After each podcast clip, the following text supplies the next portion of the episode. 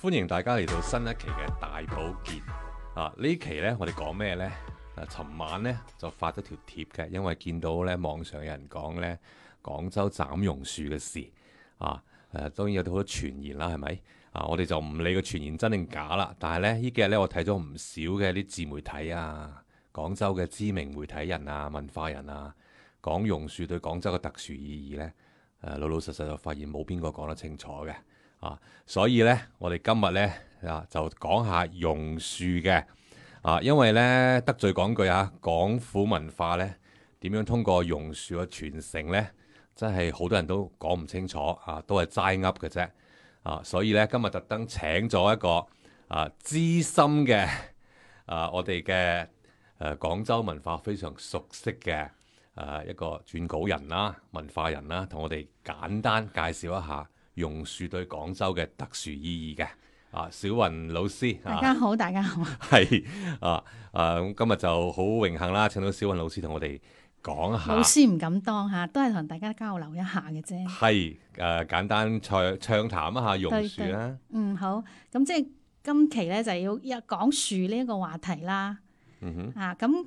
如果講起樹咧，我就去過中國嘅幾一幾一啲嘅大城市，係我覺得咧有四個城市嘅樹俾咗我好深好深嘅印象。哦四個城啊，市係首肯定係首都嘅槐樹第一個，啊，第二個咧就係、南京嘅梧桐樹，唔同樹嗯，仲有係重慶嘅銀杏。銀杏，咁第四個咧？咁肯定廣州啦，啊，梗 係啦，哎廣一定州係嘅廣州嘅榕樹啦，對，咁其實咧仲有啲城市都幾經典嘅，好似桂林嘅桂花樹啊，嗯哼，誒、深圳嘅簕杜鹃啊，嗯哼，廈門嘅炮仗花啊，等等等呢啲咧。因為佢哋都唔係大樹或者唔係大城市啊，嗯哼所以我就冇嗰種特殊嘅感覺咯，不提也罷咯。啊哦咁都唔關事嘅，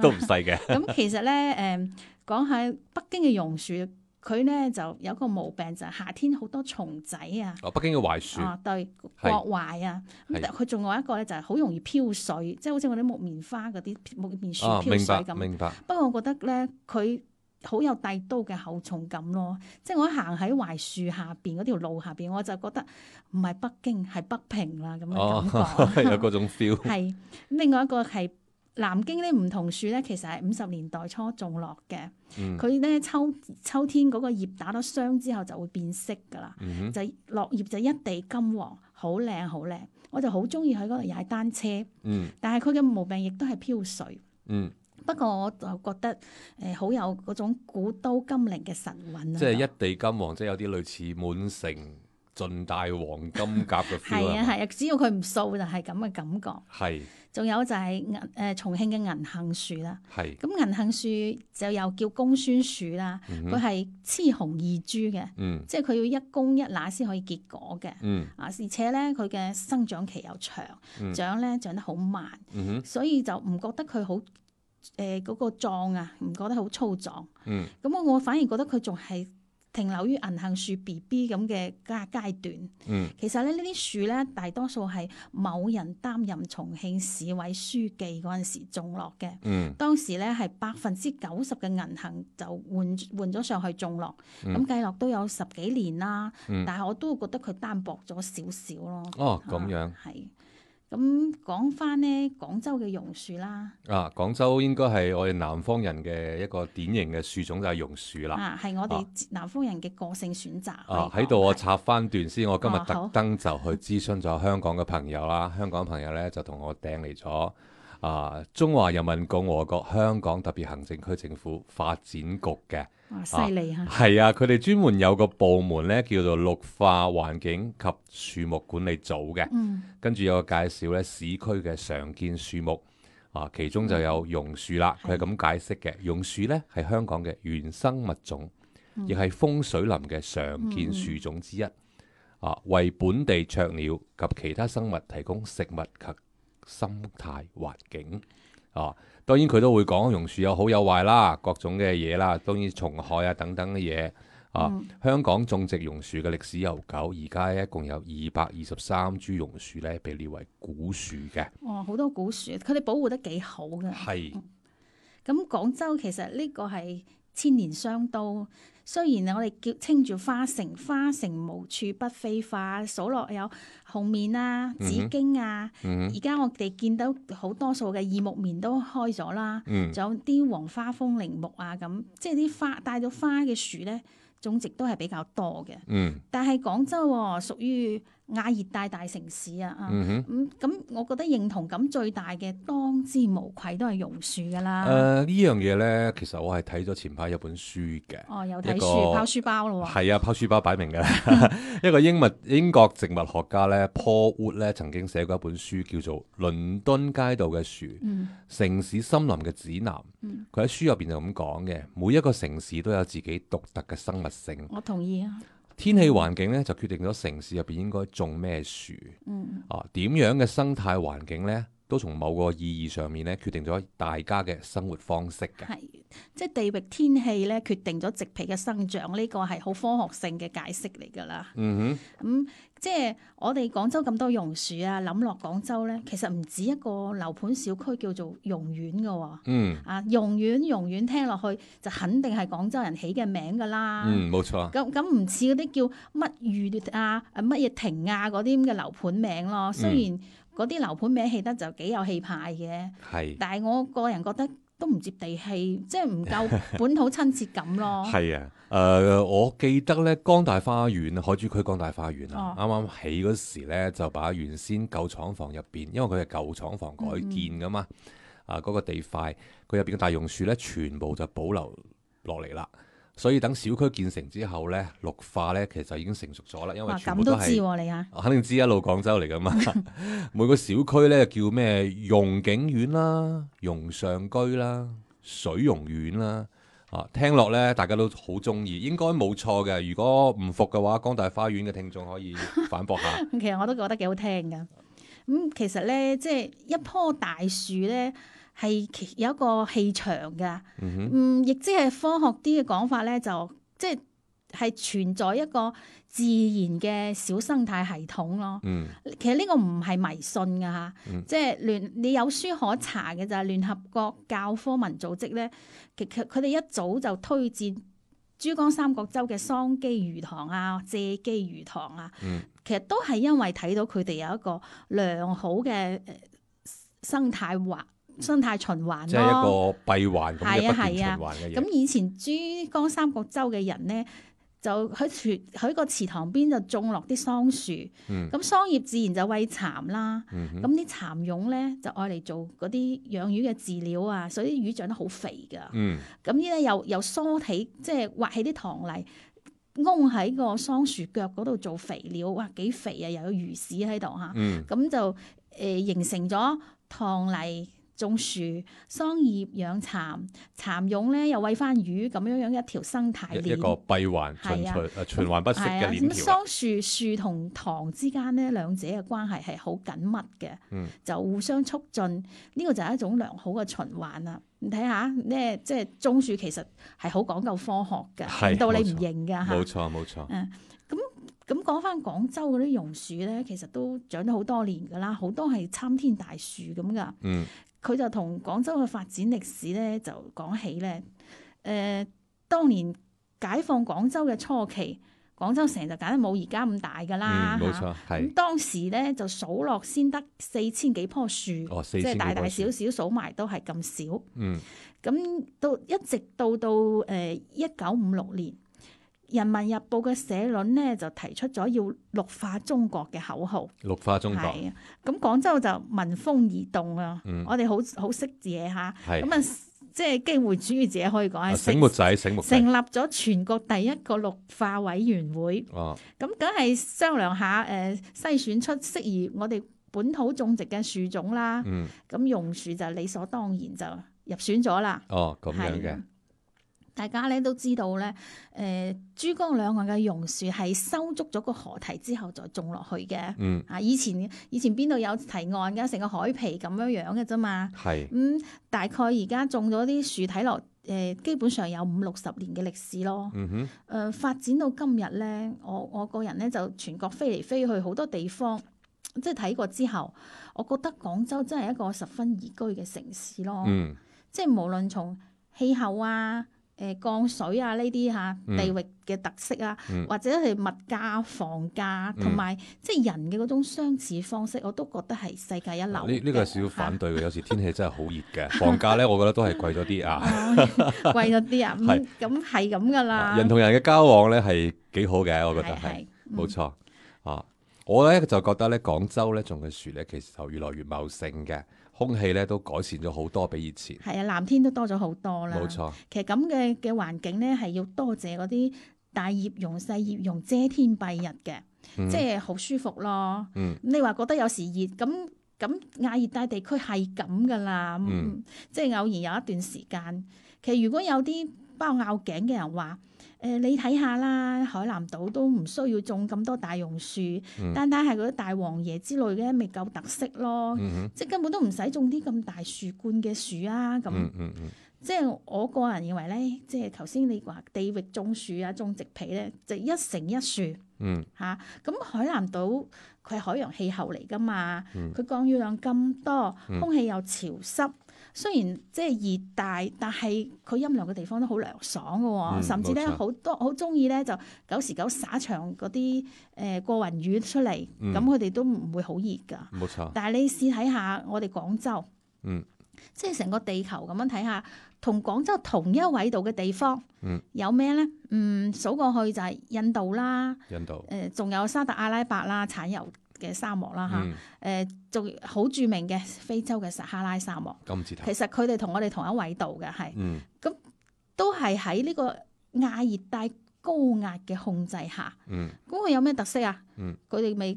乾旱咯、高高溫温咯、係啊少雨咯，冇錯，最後就變成荒漠、沙漠居多咯。嗯係，啊咁點解我哋廣州咧可以喺同一緯度就可以咁牙刷咁，即係自稱係北回歸線上嘅綠洲咧？得益乜嘢啊？嗯啊，係咯，對於乜嘢咧？嗯咁、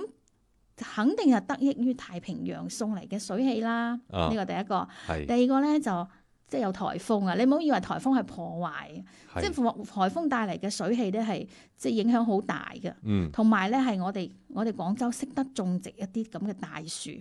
既有豐沛嘅降水啦，同埋能夠大樹遮陰。咁、啊嗯我覺得廣州就幾宜居噶啦。誒呢樣嘢我同意嘅，啊，雖然熱啲嚇，但係第一個颱風嚟就好陰涼噶啦，好係涼爽冇噶。錯冇錯，啊，咁誒、我覺得長成大樹真係唔係咁容易噶，嗯因為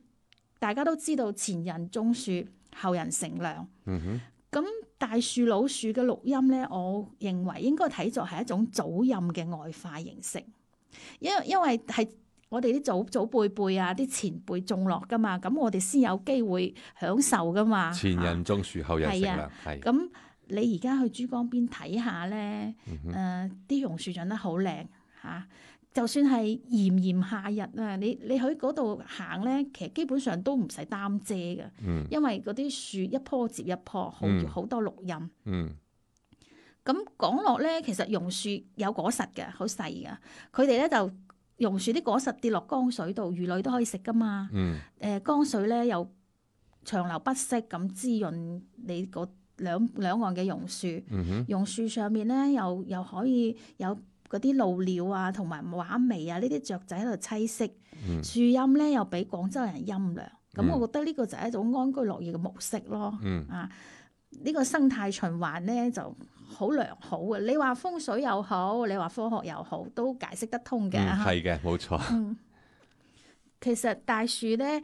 誒、講就話可以帶嚟好風水啊，大家都可以認同。老一脱人咧都係咁諗嘅。嗯誒、不過咧，我又講兩個例子咧，信唔信由你啦嚇。嗯嗯嗯，咁有一次咧，我就去旅行咧，就去到誒、安徽嘅村落嗰度。嗯安徽，係誒、呃導遊咧就帶我哋去到村口嘅一棵好大嘅銀杏樹嗰度。嗯雖然嗰棵銀杏樹好大，但我睇到咧，即係佢啲葉都唔係好茂盛，就因為佢曾經枯過，即係好似瀕臨死亡咁。嗯咁、嗯但係咧，嗰啲村民認為呢棵樹係神樹嚟㗎，嗯係祖蔭嚟㗎，唔可以俾佢輕易咁枯萎嘅。嗯結果咧，佢哋點樣醫佢咧？即係吊藥營養包嗰啲咧，都都唔得㗎啦嗯。咁佢哋就諗到咧，去北京請一位著名嘅植物學家翻嚟咧，準備打救佢。哇，咁啊，都得，係啊，即係即係當佢係瀕臨樹種啊，即係重病人咁樣樣做手術啊，醫佢先得㗎咁。咁嗰個北京嘅專家咧就話：啊呢棵樹咧，你要喚醒佢重新發芽咧，誒唔使搞其他嘢㗎啦。嗯。就喺旁邊咧種三棵細嘅銀杏樹，咁就可以喚醒佢重新發芽㗎啦。咁咁咁都得，係啊，咁咩原理我又唔知啦吓，嗯，咁佢哋啲村民就真係咁樣做，結果咧嗰棵樹又真係生翻喎。哦，咁啲人咧就覺得啊，我哋咧村後村嘅風水咧又好翻啦咁。嗯，衰在咧就我哋同團嘅有一個僆仔後生仔，佢咧唔知做咩咧咁勇嘅，嗯佢就跳起嚟摘嗰棵老樹銀杏嗰粒果，嗯結果咧旁邊有個老媽媽咧衝出嚟咧，好似咧俾人掘咗祖墳咁，惡到死咁啊鬧咗個後生仔一餐，哦，咁鬧咩我哋梗係唔知啦，嗰啲嗰啲鄉音我哋聽唔啊清明，嘅，啊但係我就知道，就唔準掂嘅。係所以大家以後去到古村落知道啦，村裏面嘅大樹你千祈唔好掂，掂都唔好掂嚇。嗯嗯嗯如果出咗事你要要罰錢嘅話咧，我諗你真係有排都搞唔掂咁㗎。咁得人驚，係啊，佢哋真係好重視啲樹 㗎。哦，明白，咁仲有一個咧，可以講我自己咯嚇。嗯嗯，即係我誒、呃以前咧，我就我嘅我爹哋咧就誒、呃重病，嗯咁啊去醫院，咁我哋咧，我同我媽媽同埋兄長咧就去照顧佢啦，嗯就忽略咗屋企。我屋企咧個院子咧就有一棵誒、呃、雞蛋花樹。其實我哋成村都係種雞蛋花嘅，哦冇、雞蛋花其他花樹，就係、雞蛋花係呢種經濟作物嚟嘅，因為經濟雞蛋花可以入藥啊嘛。嗯，咁我屋企嗰棵花嗰棵雞蛋花咧，係我婆婆咧孭幾個喺我幾個月大嘅時候嗯孭住我種落嘅。你話誒邊個對呢棵樹最有感情啊？哇，都好多同年歷齡史樹喎，啊，我自己嘅同齡樹我就好中意嘅。嗯，但係咧，我媽有一日話俾我聽，哎呀，屋企嗰棵雞蛋花樹嘅橫丫咧就伸咗出嚟，嗯就壓冧咗埲圍牆啊！嗯我咧就準備唔照唔打理佢啊，我就揾人嚟賣咗佢，嗯五百蚊就嚟車走噶啦咁。嗯嗯我嗰陣時就好急啦，做咩要無啦啦賣咗我哋屋企棵風水樹啫咁？嗯但係即即阻止唔到咯，咁嗯咁咧樖樹又賣咗啦。咁、嗯後尾咧，我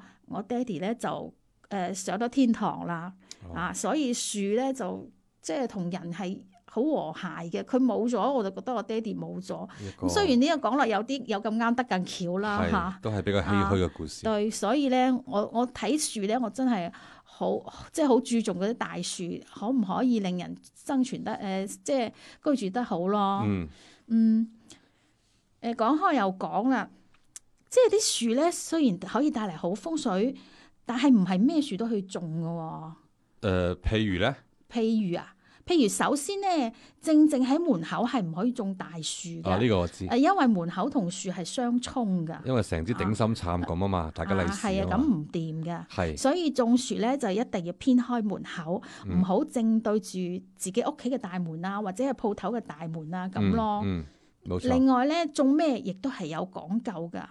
唔可以亂種。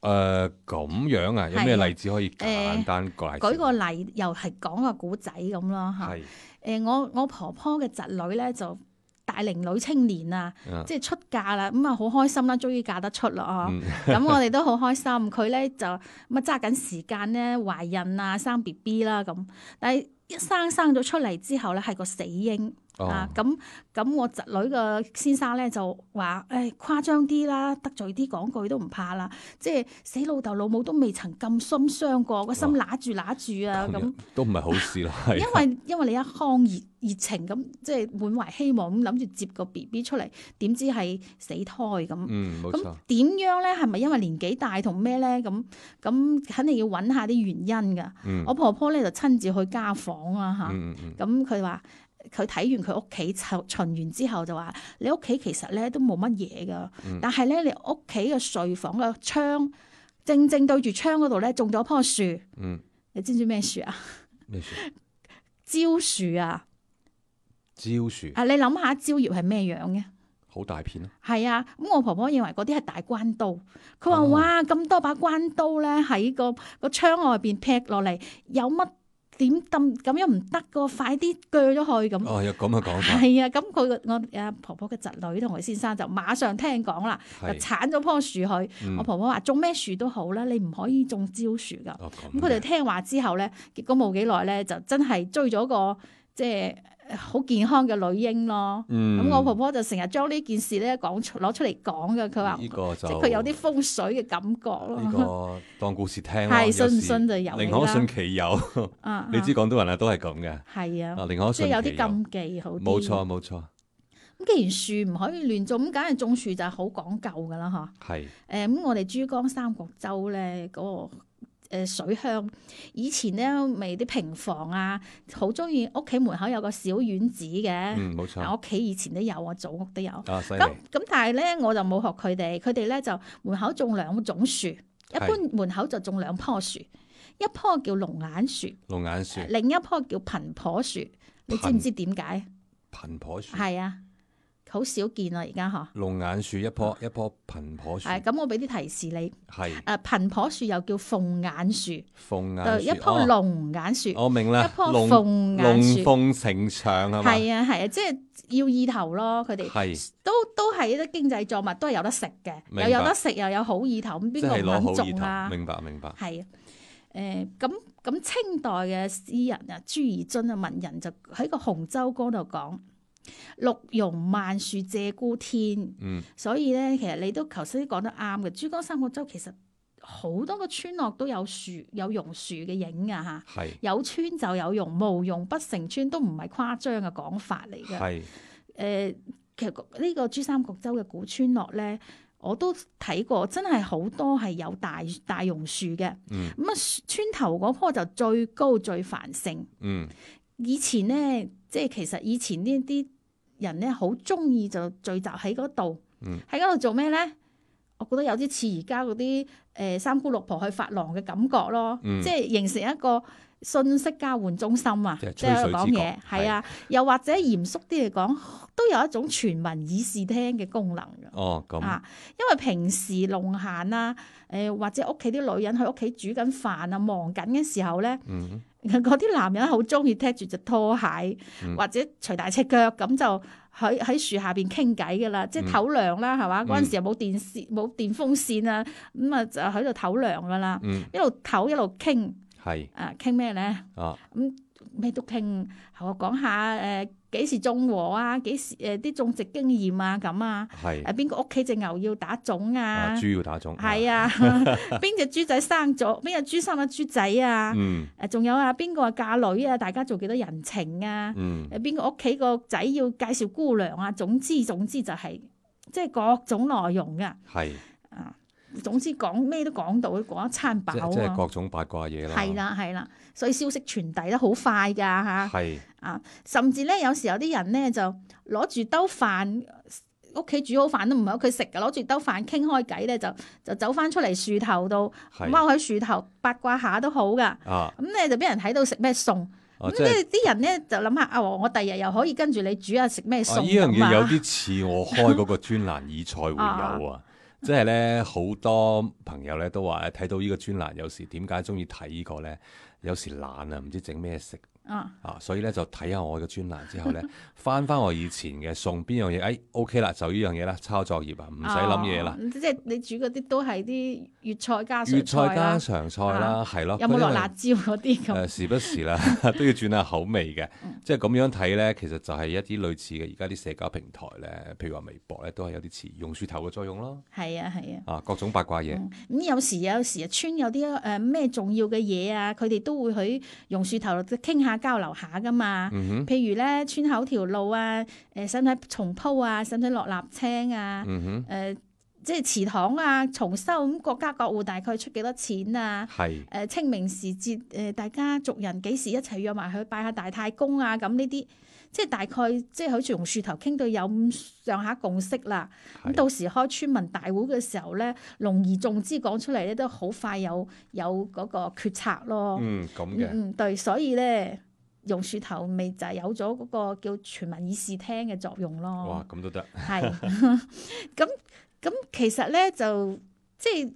如果有二叔公加入啊，呢、個傾偈行列咧就受歡迎咯。哦，即係二叔公、三叔公、四叔公嗰啲啊，數埋落去嗰啲嚇，啊，明因為白，佢唔係村裏邊最大嘅話事人，嗯，咁佢就唔會扮即係扮老禮啊，唔會扮嚴肅咁咯。係，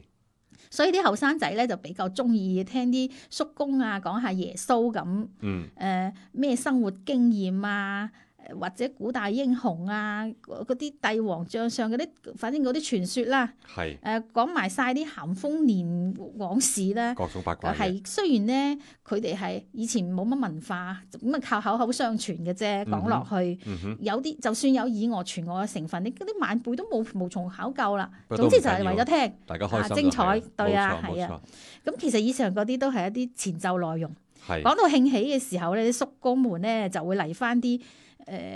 鹹濕笑話啊，或者哦男女之間嗰啲忍笑 嘅笑話啊叔公都係咁。咁嘅原來， 啊，其實人咧就係食色性也，我覺得都無傷大雅嘅。係況且嗰度啲女性又唔喺度，冇在場嘅話咧，咁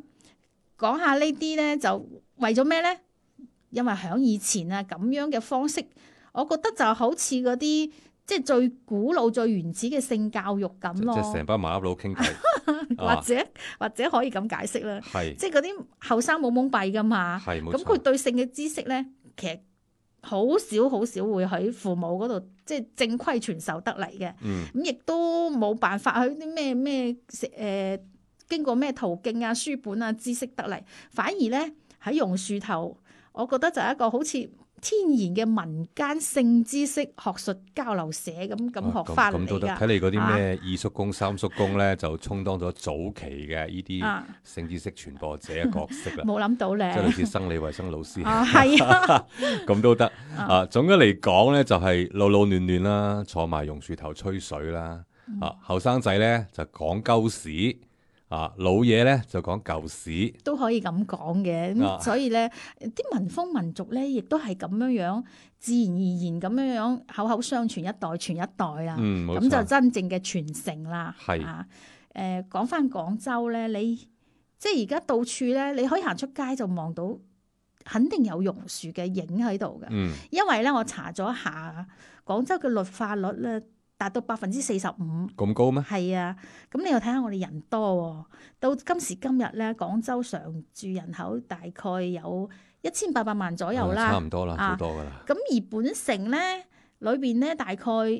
細葉榕啊，誒嗰啲大葉榕啊，加加埋埋咧，大概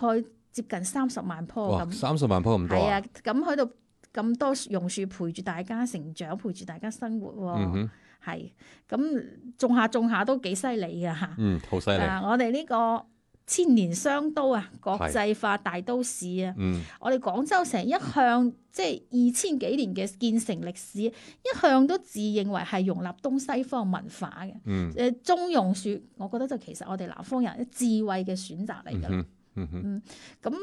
當然啦，榕樹係好多優點嘅，佢嘅適應性強啦，嗯，誒生長期快啦，係佢嗰個樹冠係好發達嘅，係啊好容易長到根深葉茂。冇錯，誒相對嚟講，其實榕樹嘅樹苗係比較廉價嘅，即係比較平對樹苗，哦所以咧佢就符合廣州人講嘅抵食夾大件呢個啊特呢點呢啦呢樣嘢嚇啊真係廣州人嘅特色嚟嘅，我真係哋好實際噶一嘛，定要平係嘛靚正，係 你專買貴嘅又要打理佢，邊有咁多人手去做嘢咧？冇嚇錯冇錯咁。咁要樹護蔭我哋服務市民，話唔係我哋倒轉頭去侍候佢噶嘛？冇錯冇啊錯，我去雲南熱帶地區咧，嗰啲熱帶雨林咧，成日都會見到嗰啲榕樹係獨木成林嘅景象。嗯，其實因為咧就嗰啲榕樹嗰樹根係好發達嘅，氣係，根又多咯喎，垂到落地面佢又長咯嗯喎，咁咪就會影響道路嘅平整咯。嗯，其實你維護綠榕樹咧，最緊要就係綠化部門懂得管理就好噶啦，嗯係嘛、嗯你你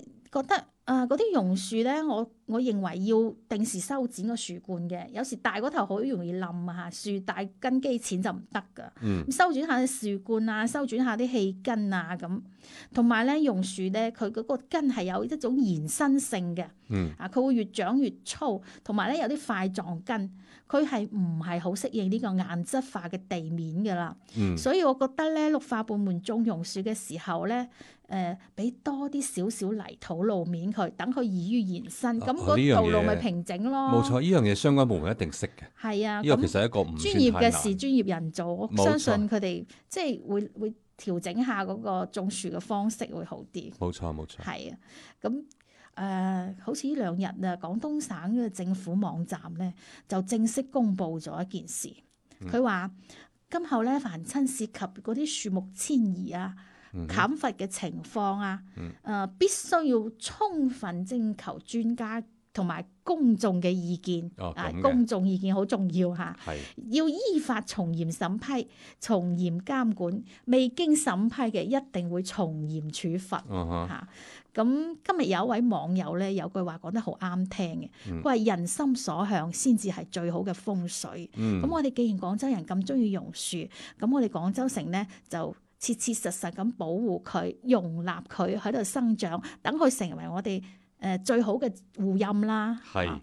咁今今日咧講咗咁多，其實我態度我嘅個人態度就係十二個字嘅啫。係請講係唔香唔土唔樹，真之愛之護之，誒，嗯啱唔啱聽呃我重複一次，嚇唔香唔唔土唔唔樹，樹真知愛愛愛之之互互知知係啦係冇錯，呢樣嘢講得幾好嘅啊，冇錯，因為呢個城市係啊都係我哋生長嘅城市，或者係生活嘅城市啦。無論如何，都係我哋比較熱愛嘅城市，所以呢，啊，大事小事都要事事關心嘅。嗯好，好今期嘅大保健就做到呢度 啦，多謝我哋知識淵博嘅小唔雲老好咁師。 講嚇，大係家交流下唔該晒唔該啫。晒，咁我哋下期再吹水，多謝各位收聽，